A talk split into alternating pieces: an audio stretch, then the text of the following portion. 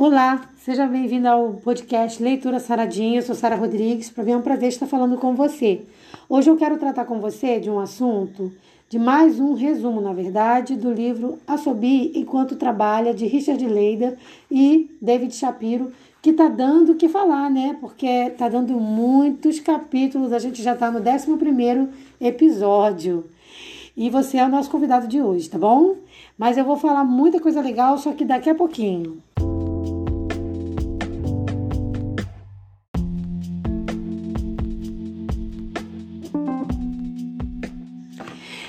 A vida é maravilhosa, a vida é bela. O problema é que às vezes a gente é tentado a esquecer disso. E muitas das vezes, quando a gente se sente paralisado, na verdade, a diferença entre se sentir paralisado e se sentir completamente feliz, ela é ilustrada num, num filme muito lindo, vencedor de um Oscar que eu super recomendo você assistir. O filme A Vida é Bela. Esse filme tem uma história incrível que eu vou resumir para você aqui. Ele conta a história que o filme todo gira em torno de um pai e de um menino. O pai, ele tem uma paixão muito grande pela sua esposa e inclusive mantém a paixão desde quando a conheceu, aquela paixão de jovem. E o menininho também tem uma paixão pela sua mãe, então é um amor muito lindo dos dois pela mulher. Só que aí o que, que acontece? Tudo vai fluindo maravilhosamente bem até o momento em que abruptamente, né, o estoura uma bomba. E os meninos, e o, o menino e o seu pai são conduzidos ali de trem rumo aonde? A Alemanha nazista. Mas propriamente para Auschwitz. O restante do filme muda completamente, porque a gente sai desse cenário de amor, de paz, esse cenário familiar que é comum para muitas famílias, inclusive cristãs, e agora está ali o pai com seu filho num campo de concentração. E o esforço do pai em todo o filme é fazer com que aquele filho não perca o quê? A esperança na vida. Isso é muito curioso, porque, embora o pai morra no final do filme, eu estou dando aqui spoiler porque isso já é dito, inclusive, se eu não me engano, na sinopse do filme. Esse é um exemplo muito claro do quanto a gente pode assumir um compromisso de, de acreditar na vida mesmo quando as coisas externas dizem o contrário. Quando a gente foca a nossa energia em fazer algo bom para alguém que não é nós mesmos, que não seja nós mesmos, nós temos a tendência a viver mais felizes. Porque a gente se sente mais vivo quando a gente faz um ato de bondade para alguém. E esse ato de bondade pode ser direto ou até indiretamente, porque às vezes você pode, hoje, com o auxílio da internet, por exemplo, beneficiar uma pessoa que mora no outro lugar do mundo. Se você acreditar e tiver certeza que aquela pessoa é uma pessoa necessitada e você faz lá uma ajuda financeira para ela, você pode sim estar tá mudando a vida de alguém, salvando o dia de alguém. E não só isso, né? Existem várias outras maneiras. A gente às vezes vê, como teve aqui o desastre aqui, essa catástrofe aqui em Petrópolis, aqui para quem é do Rio, eu sou do Rio de Janeiro. Então, em Petrópolis, que é uma cidade serrana do Rio de Janeiro, né, turística, teve aquele acidente terrível e muitas pessoas fizeram as suas doações e, e, as pessoas que receberam nunca vão saber quem foi as pessoas que doaram e até quem doou nunca vai saber quem recebeu sua doação. Mas só o fato de você fazer algo por alguém já torna a vida mais bela. Tem um, uma pessoa chamada Victor Franklin que ele é um teórico, que ele diz assim, ele criou a logoterapia. Você sabe o que é isso? Eu não sabia, descobri tem pouco tempo.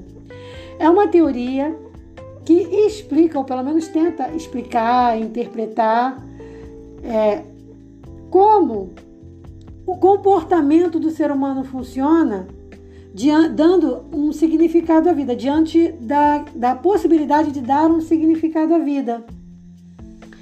E quem criou essa teoria foi o próprio Frank, Franklin, baseado numa experiência própria, porque ele viveu e sobreviveu aos horrores de Auschwitz.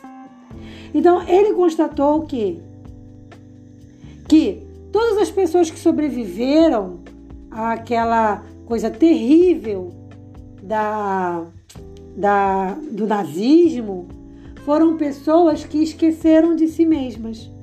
Não esqueceram no sentido de se anular, mas abriram mão de atender às suas expectativas para viver e atender à expectativa de outra pessoa. Foram pessoas assim que conseguiram sair daquilo, não vou dizer ileso, mas com uma força sobrenatural.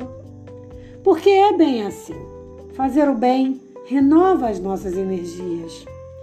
E eu acredito que seja por isso que Jesus ele diz assim: o teu próximo é aquele que está do teu lado. Porque ele, ele conta aquela parábola do samaritano e a gente vê que na parábola acontece uma coisa que era real na época e é real hoje ainda. As pessoas passavam e faziam o que o, julgamento, que, que pode até ter mudado de nome, mas é a mesma coisa.